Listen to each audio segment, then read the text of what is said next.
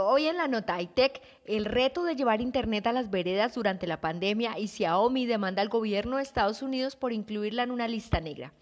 Por un lado, si en algo coinciden los proveedores de Internet en Colombia, es que en 2020 cargaron con una responsabilidad que nunca imaginaron, hacer que el país siguiera funcionando a punta de Internet. En marzo del 2020, cuando el gobierno decretó la emergencia sanitaria por el COVID-19, millones de colombianos pasaron de utilizar las redes de colegios, universidades y oficinas a disponer del Internet del hogar.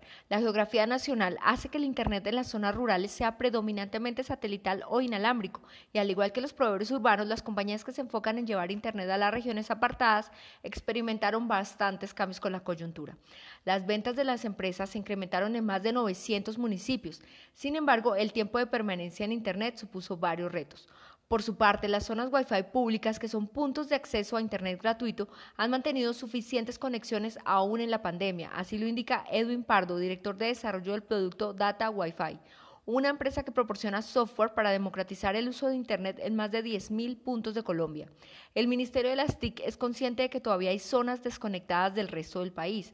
Al respecto afirma que puso en marcha uno de los proyectos de conectividad más ambiciosos de la cartera, denominados Centros Digitales. Con esta iniciativa promete llevar Internet a 14.745 veredas y corregimientos de toda Colombia hasta 2031.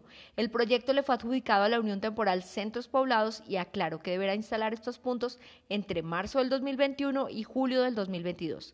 Por otro lado, la empresa de tecnología china Xiaomi presentó una demanda contra los departamentos de defensa y del Tesoro de Estados Unidos por haberla incluido en una lista negra de compañías con supuestos vínculos con el ejército chino, informó hoy la prensa oficial del país asiático. Xiaomi se une así a otras compañías tecnológicas chinas como ByteDance, desarrolladora de TikTok, o Huawei, que también han presentado demandas contra el gobierno estadounidense tras haber sido sancionadas por Washington durante los años de la recientemente finalizada administración Trump.